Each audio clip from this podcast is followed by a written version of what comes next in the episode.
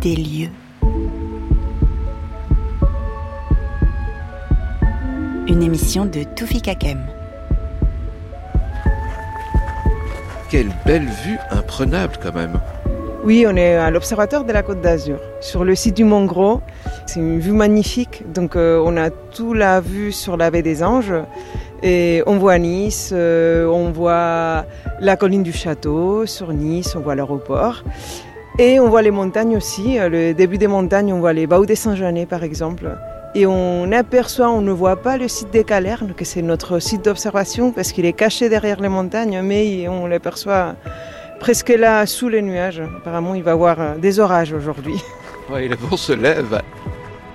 Le vent se lève, le temps se gâte. Bonjour à toutes et à tous. Ce n'était certes pas le jour idéal pour voir les étoiles dans le ciel de Nice, mais on était là surtout pour rencontrer ces scientifiques qui ont la tête dans les étoiles et qui ont la chance de travailler dans l'observatoire de Nice et aussi pour visiter le musée, le musée à l'intérieur de la grande coupole de l'observatoire, incroyable bâtiment conçu par l'architecte Charles Garnier, qui a fait appel à Gustave Eiffel pour réaliser le impressionnant. Cette année, vous le savez, on célèbre le centenaire de la mort du célèbre ingénieur. La coupole de l'Observatoire de Nice est l'unique réalisation d'Eiffel sur la côte d'Azur. Mais on pourrait évoquer un autre anniversaire moins célébré, ou plutôt pas du tout célébré d'ailleurs, le bicentenaire de la naissance du baron Raphaël, lui Bischofsheim. C'est lui, c'est ce banquier passionné d'astronomie qui a financé entièrement l'observatoire de Nice au sommet du Mont Gros à 370 mètres d'altitude et au cœur d'une forêt de 35 hectares. Olga Suarez quitte parfois son bureau de chercheuse pour faire le guide et recevoir les visiteurs, y compris Esprit des lieux.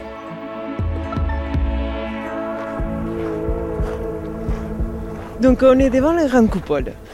Et une coupole construite en 1881. On voit bien les, chiffres romains devant, avec l'Apollon qui brille euh, énormément, récemment doré, redoré. C'est l'Apollon qui sort du zodiaque. Donc euh, on, le voit sortir, on voit les signes du zodiaque euh, qui sont tout autour.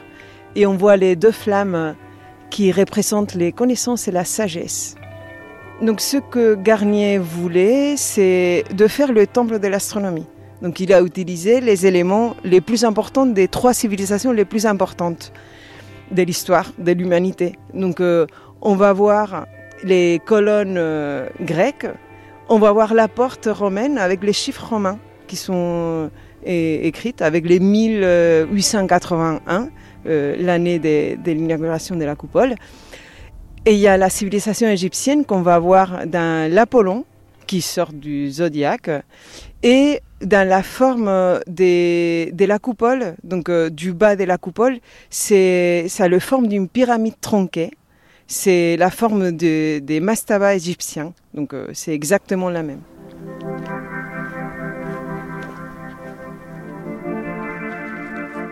À l'intérieur de cette euh, grande coupole, dans les sous-sols, on a décidé de faire un musée qui a été inauguré il y a un an et demi.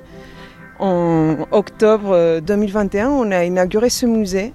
Et avant, il y avait des laboratoires de recherche, des laboratoires d'optique qui avaient déménagé déjà. Donc, euh, on a enlevé tous les matériaux qui restaient et on a construit le musée. Donc, on va rentrer dans cet espace qu'on appelle Universarium. Donc, euh, on est dans les sous-sols de la Grande Coupole, dans cet espace qui s'appelle Universarium. C'est un espace circulaire de 26 mètres de diamètre qui a au milieu ces gros, gros piliers en pierre qui portent la grande lunette. Donc euh, tout autour du pilier, on va retrouver des instruments anciens de l'observatoire. L'observatoire a été fondé en 1881, donc euh, il y a plein d'instruments qui ont été utilisés pour des mesures scientifiques. Ce ne sont pas des lunettes et les lunettes, elles sont installées dans les bâtiments d'observation, dans les coupoles. Mais on va trouver plusieurs instruments, notamment plusieurs horloges. Et pour la mesure du temps, ici, c'est autour des mesures euh, sur le magnétisme de la Terre, par exemple. Et on a une boussole, on a un théodolite magnétique. et des mesures de température, des thermomètres, etc. Après, on a aussi des espaces où on va pouvoir visualiser la science actuelle. Donc on va rentrer et c'est ici où on explique où sommes-nous dans l'univers. On commence par l'observatoire. De l'observatoire, la place Masséna se trouve à 4 km à vol d'oiseau. Mais on peut dire aussi qu'elle se trouve à une distance d'une heure à pied. Pour aller plus loin, il faut emprunter un autre moyen de transport. Imaginons maintenant que vous entrepreniez un voyage dans le système solaire. Donc c'est un espace panoramique. On a les projections sur les murs et sur le sol aussi. C'est une immersion, euh, c'est notre espace immersif.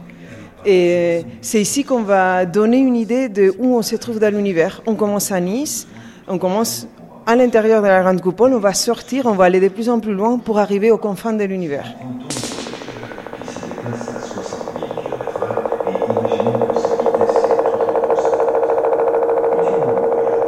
Premières impressions, parce que quand j'étais venu ici avant de travailler, c'est une impression époustouflante, le site.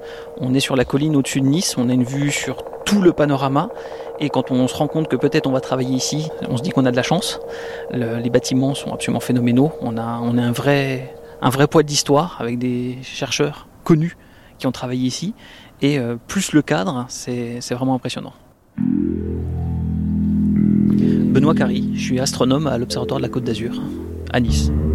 Je travaille ici depuis 2015, donc ça fait 8 ans. Concrètement, j'étudie les astéroïdes, c'est les briques de construction des planètes, et euh, j'étudie leur composition et où ils se trouvent dans le système solaire pour mieux comprendre comment les planètes se forment. L'Observatoire de Nice n'est pas un musée, hein. on est 450 euh, personnels euh, en tout et pour tout sur nos différents campus, dont le Mont-Gros au-dessus de Nice, et sur ces 450 personnes, il doit bien y avoir une moitié qui sont des chercheurs. Et donc c'est un centre de recherche actif et même connu au niveau mondial.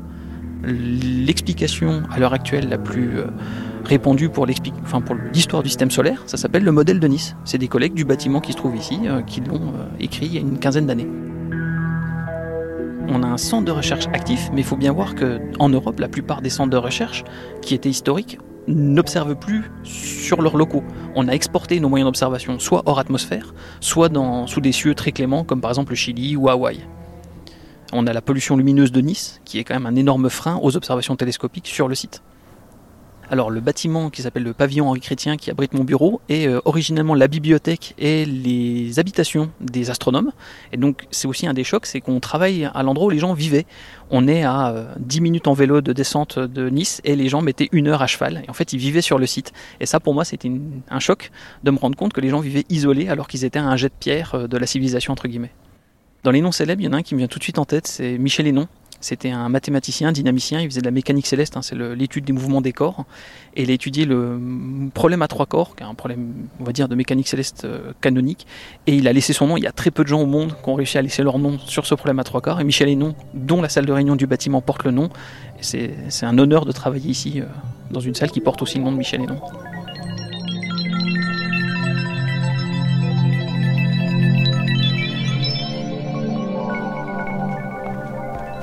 Et donc maintenant, on va monter les escaliers pour euh, accéder à voir la grande lunette. Donc c'est par là.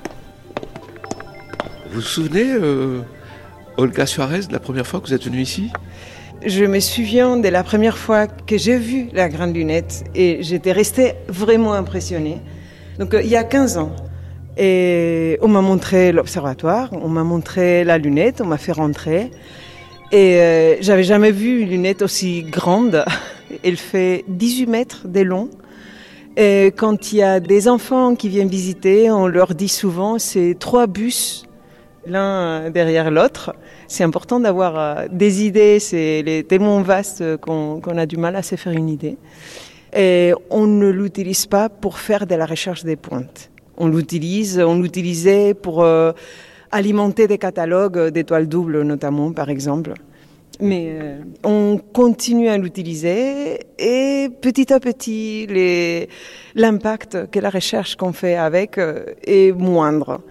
Après, ce qui est important dans une lunette ou dans un télescope, c'est l'ouverture. C'est le diamètre. Dans, dans, le cas des lunettes, c'est une lentille. Elle fait 76 cm de diamètre. Aujourd'hui, les télescopes plus grands au monde euh, et font, avec un seul miroir, font 8 mètres. On a des télescopes jusqu'à 10 mètres. Donc on voit qu'avec 76 cm, c'est pas vraiment énorme. Donc euh, on n'arrive pas à voir des objets qui sont très faibles, qui sont très peu lumineux. Et là, avant de prendre euh, les escaliers, il y a un buste d'un certain Charles Garnier, l'architecte.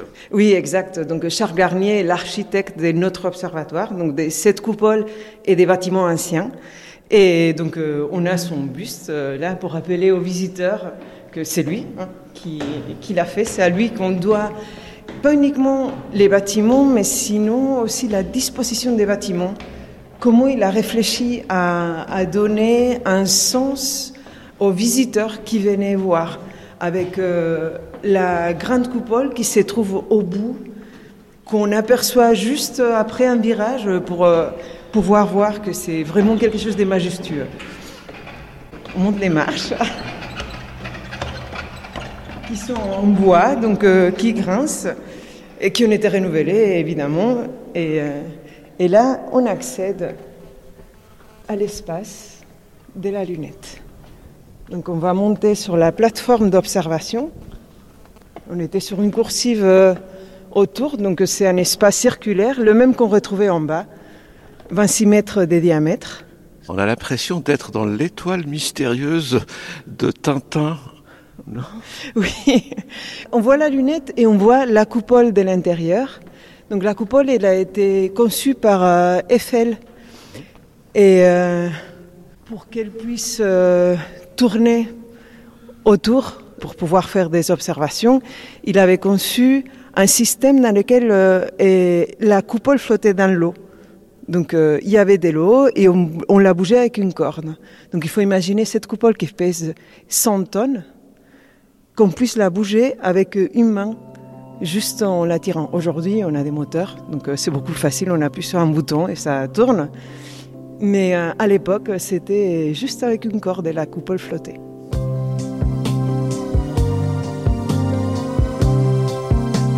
Esprit des lieux.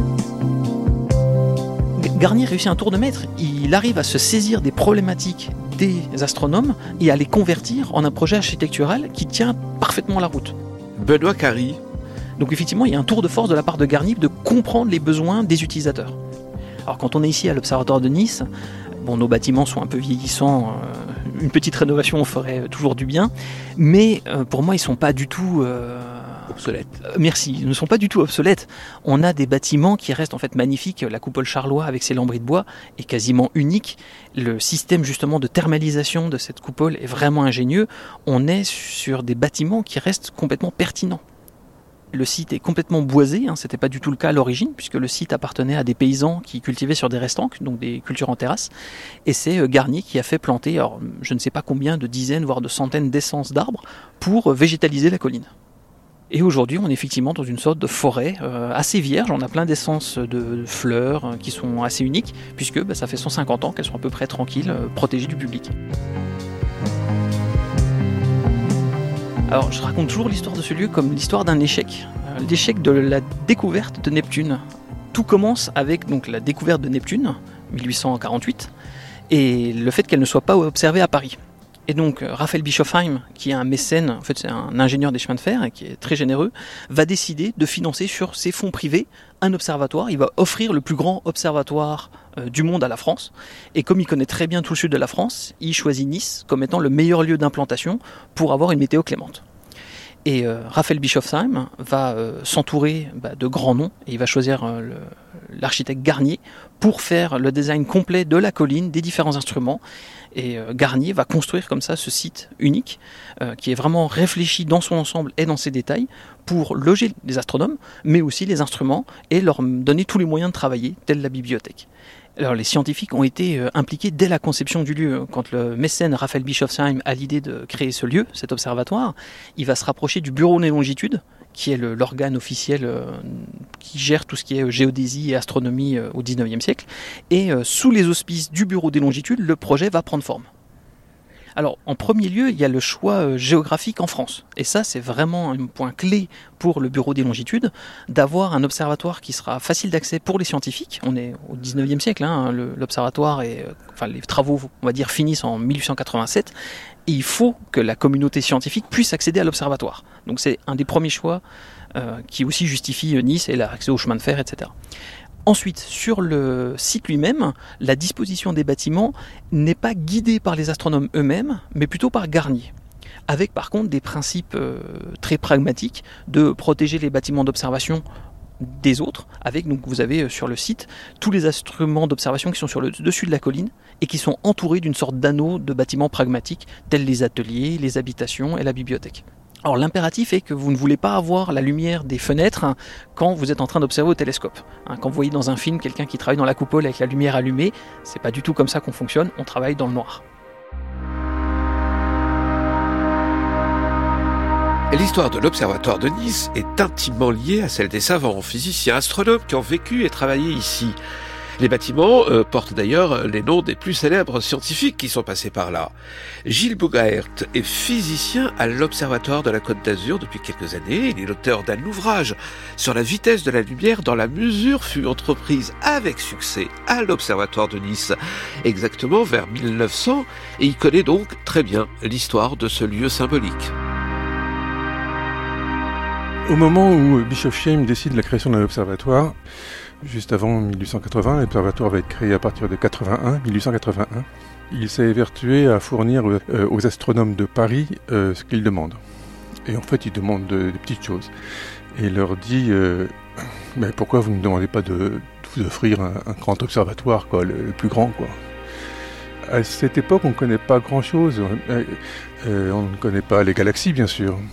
On n'imagine pas que l'univers est si grand. L'horizon s'arrête à Mars en, quelque sorte, vous voyez. On étudie le Soleil, on étudie euh, les planètes, bien sûr, Mars et Vénus et les autres. Euh, on étudie euh, les astéroïdes, il y en a quelques-uns qui ont été découverts entre Mars et Jupiter. Alors, Bischofsheim, il faut dire un mot sur, qui, ce personnage dont on fête le, bicentenaire de la naissance hein, cette année. Alors pourquoi à Nice? Pourquoi y a-t-il un observatoire à Nice? Alors d'une part pour des raisons astronomiques, et puis il insiste uniquement là-dessus en fait, parce que c'est ici qu'on trouve le plus grand nombre de, nuits claires pour observer à l'époque. Mais même encore dans les années 60, c'était vrai encore, parce que Pecker se sert encore de l'argument, et c'est vrai qu'il y a un grand nombre de nuits claires. Et puis, la deuxième raison, c'est évidemment qu'on est là sur la Riviera. Quoi. Et il y a tout le gratin qui se réunit là. Hein. Tous les Anglais, euh, en 1900, à partir de 1860, euh, la réunification, il y a une ligne de chemin de fer hein, qui arrive ici. Les Anglais partent de Londres le dimanche matin et ils arrivent le lundi soir pour boire le thé. Vous voyez? Et donc toute la haute société anglaise s'est réunie là. Ensuite, ça va être les Russes, euh, le roi de Belgique, tous les, rois de Bavière, enfin tout le monde toute la haute société. Alors évidemment que Bischofsheim euh, est ici, au-dessus de tous les palaces qui se font construire encore plus haut. Euh, un palais euh, dédié à l'astronomie construit par Garnier puis par Eiffel. Évidemment, c'est le dernier chic. Quoi. Le choix de Garnier, ça vient de, lui? Oui, ça, ça, vient de lui. Il le connaît. Bah, il faut dire que Bischofsheim connaît tout le monde. Et, c'est une belle leçon quand même, parce que, que ce gars-là montre, euh, en dépensant environ 100 millions de nos euros actuels, hein, ce qu'on peut faire d'intelligent avec son argent, c'est quand même pas mal. Vous voyez, alors que tous les gens viennent là en vacances, quoi. Et les plus grandes fortunes du monde se retrouvent là. Lui, il construit un truc utile, qui est beau, qui est durable et qui est intéressant pour l'humanité, vous voyez. Donc c'est quand même assez fort, quoi. Donc ça, c'est l'âge d'or. Cet âge d'or, il va durer jusqu'à quand? Jusqu'à ben, quelle année? Il va durer jusqu'à peu après la guerre. La première, parce que Bischofsheim, dans sa grandeur, avait laissé, avait réussi finalement à léguer cet observatoire. C'est toute la croix et la bannière pour arriver à le léguer à l'État, qui n'en voulait pas. Et il le lègue à l'Université de Paris en 99, avec une somme d'argent destinée à payer les gens. Après la guerre de 14, en 1919, le franc est dévalué de facteur 5. Vous aviez un franc, il vaut plus que 20 centimes. Et donc il n'y a plus assez d'argent pour payer les gens ici. Et il y a deux solutions, soit l'État les paye, soit il les fait partir.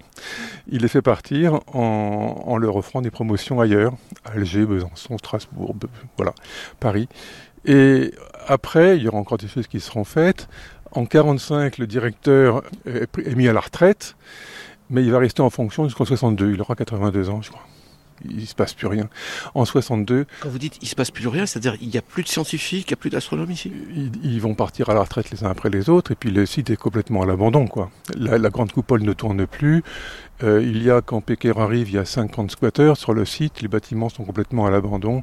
Les ateliers servent à faire euh, des trucs qui sont vendus en ville, et euh, des travaux ont été euh, programmés, payés même, et jamais réalisés. Donc il y a un genre de mafia, vous voyez, avec l'architecte local de la ville. Euh, et le directeur qui, prennent, qui prélève l'argent au passage. quoi. L'histoire continue et dans les années 60, on peut parler de renaissance. Voilà, avec Pecker, Jean-Claude Pecker. Il va être nommé la même année, euh, en 63 plutôt, professeur au Collège de France. C'est un élève de Schatzmann, qui est le père de l'astrophysique en France, et tous les deux, ils ont appris qu'il y avait ici, à partir de 1960, un grand domaine d'une trentaine d'hectares sur lequel il y avait des ruines. Et donc ils se disent, mais là on devrait pouvoir faire quelque chose quand même. Euh, vu le site, vu la situation, on devrait, faire, on devrait arriver à faire un centre international euh, de l'astronomie.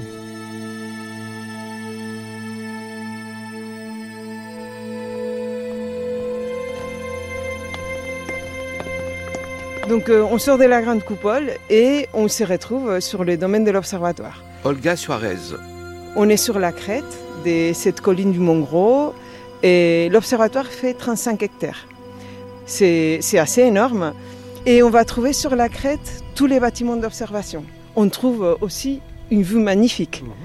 Et euh, c'est quelque chose, c'est une des meilleures vues des, sur Nice, et, clairement.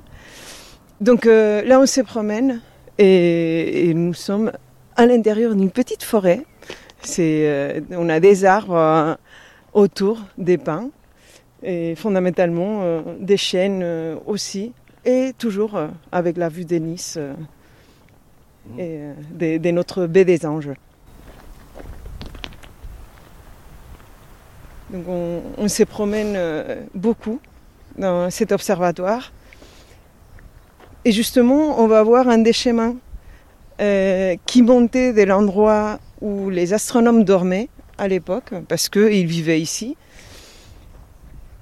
Et euh, c'est un petit chemin qui, qui a des pierres blanches pour que les astronomes puissent l'emprunter et voir sans être vraiment illuminés avec une grosse lumière. Nous, on va continuer tout droit et qui a été aussi conçu par Garnier, avec ces pierres blanches qui nous permettent de marcher un peu dans l'obscurité, pas dans l'obscurité totale, mais qui les permettait de démonter pour faire les observations. Donc nous, on va s'approcher de la coupole Charlois, qui porte le nom d'Auguste Charlois, un des astronomes euh, qui, ont travaillé à l'observatoire euh, au début du XXe siècle, qui a découvert 99 astéroïdes à, lui tout seul, à une époque où il y avait autour de bah, moins de 200 astéroïdes connus. Donc euh, c'était une contribution énorme. Et, et, il observait avec cette lunette. Donc elle, a, elle était baptisée à son nom. Donc aujourd'hui, euh, la lunette, elle continue à être utilisée de temps en temps pour, euh, euh, pour des observations d'étudiants qui viennent, les étudiants qui sont en master en licence, ils viennent de temps en temps pour faire des TP ici et observer. Elle n'est pas trop utilisée pour la science actuelle, elle reste petite, mais, mais elle est toujours en fonctionnement. Est-ce qu'on vit avec l'histoire de ce lieu quand on travaille dans ce lieu?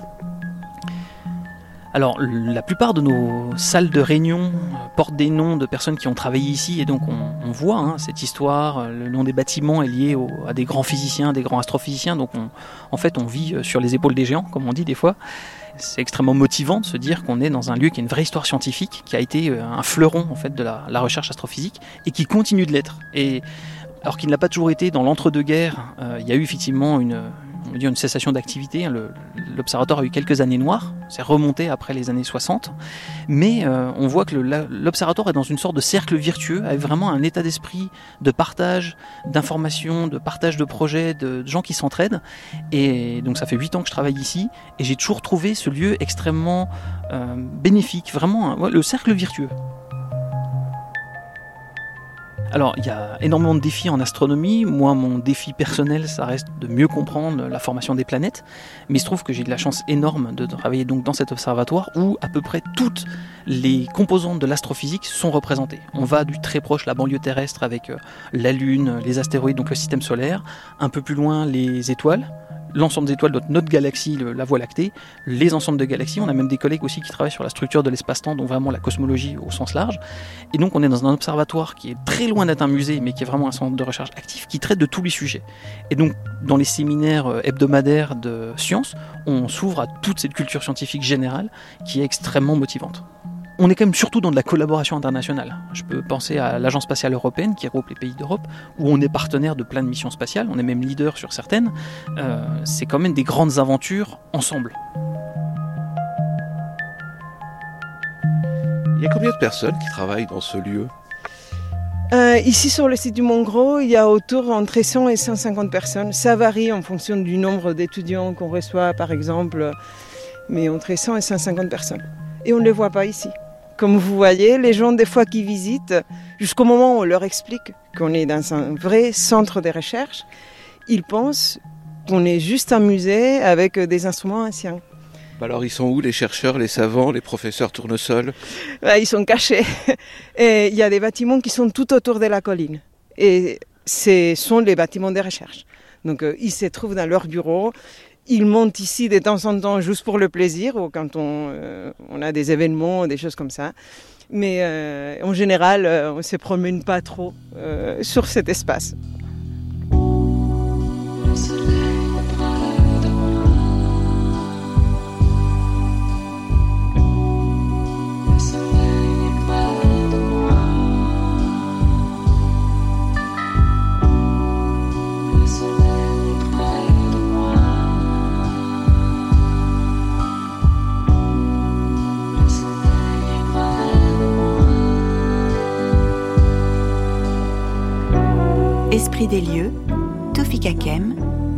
Retrouver sur franceculture.fr ou sur l'appli Radio France.